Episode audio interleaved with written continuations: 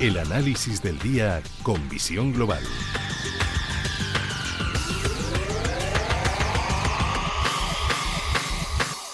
Y saludamos cuando pasan 14 minutos de las 8 de la tarde, una hora menos en la comunidad canaria, a Gabriel López, CEO de Inverdiv. Gabriel, muy buenas tardes.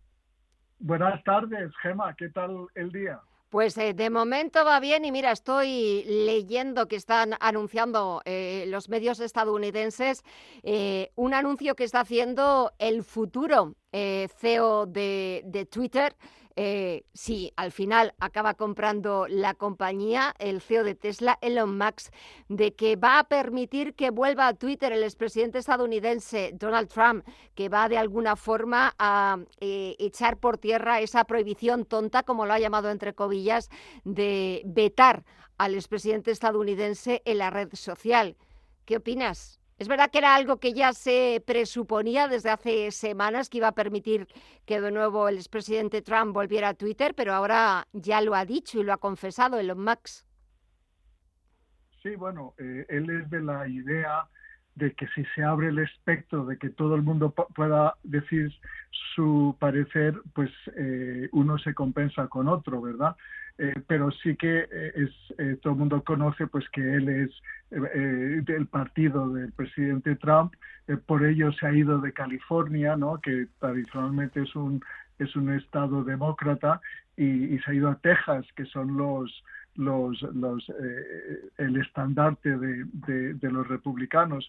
Em, yo creo que, que, que, está tratando de cambiar un poquito la percepción que hay de, Twitter, está tratando de tecnificarla porque dice que no es suficiente inversión en ingeniería y, en tecnología y que eso va a hacer que cambie eh, los servicios que va a dar. Así que bueno, eh, todo el mundo está eh, esperando a ver qué pasa. Sí que es verdad que hay ciertos analistas que piensan que, que los precios que ha pagado son altos y otros que dicen que no va a tener éxito y otros que dicen que al final no va a poder comprar la empresa. Así que bueno, estamos ahí en esa eh, en ese debate. Yo creo que al final sí tiene eh, eh, esa credibilidad entre los bancos de inversión para, para, para llevar a cabo lo que pretende hacer y que es probable que tenga éxito.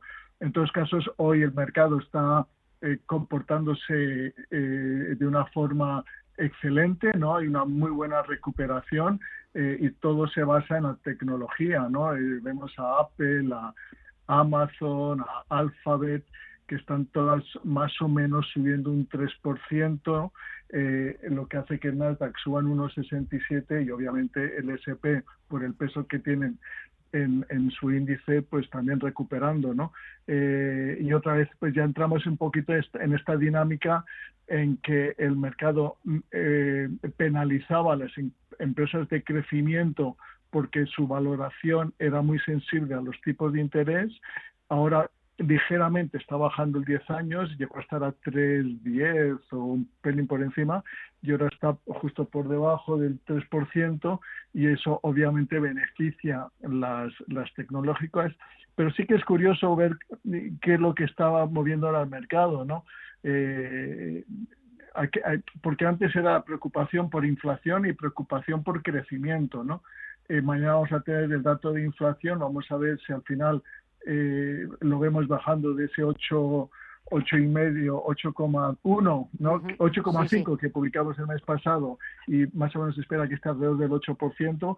Si se confirma será una buena noticia, ¿no? Porque hemos tocado pico y se está desacelerando y al final es lo que necesitamos, desacelerar la economía, pero no es tan sencillo desacelerarla sin al final desacelerarla demasiado y que es lo que se necesita, ¿no? Porque la inflación está muy alta, entonces es, es un aterrizaje que todo el mundo le gustaría que fuese suave, pero el aterrizaje pues es, eh, va a ser un poco tormentoso y la razón por la cual el mercado pues está vulnerable, eh, por eh, la cual rompió ese nivel tan tan psicológico de 4.100, poco por debajo, que fueron los mínimos que hemos tocado tres veces este año, hemos roto el, e, ese nivel hemos cotizado hoy en, los mínimos del año, en 3,950, ahora estamos en 4.020 en el SP, eh, recuperando también por, por esto que te digo de las tecnológicas y porque el 10 años también ha retrocedido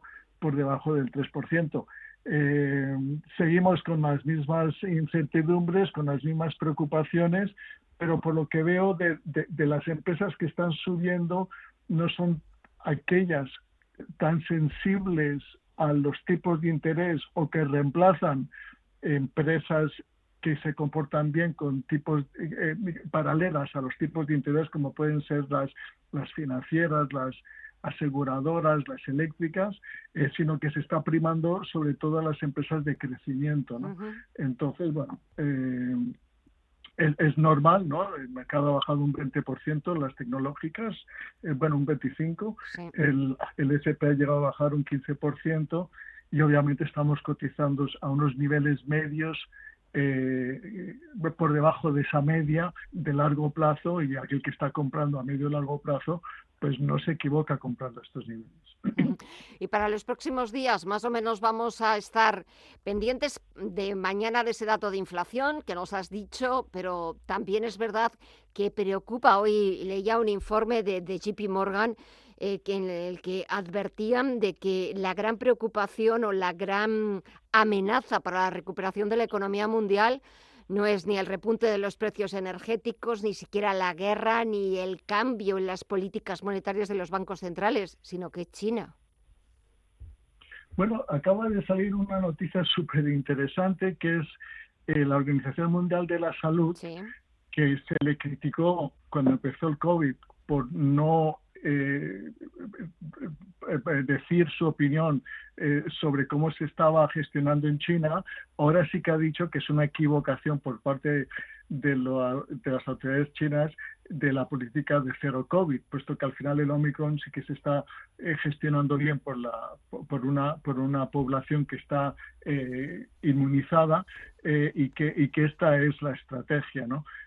obviamente hay eh, eh, eh, cambio o votación a final de año y Xi Jinping quiere volver a ser reelegido y seguramente es de por vida, pero sí que es curioso ver grandes bancos de inversión como BlackRock que, que, han apostado muy fuerte por China y que han estado recomendando de forma consistente las oportunidades de China y que se ha puesto neutral. Y otros bancos también diciendo pues que, que no ven que sí que está cotizando con un descuento pero pero ya no están sobreponderando eh, China porque ven que, a pesar de que están tomando decisiones apropiadas eh, eh, eh, monetariamente para, para, para relanzar la economía pero sí que ven muchas incertidumbres sobre la gestión, sobre los cambios y que, ahora que BlackRock, pues que es toda una referencia,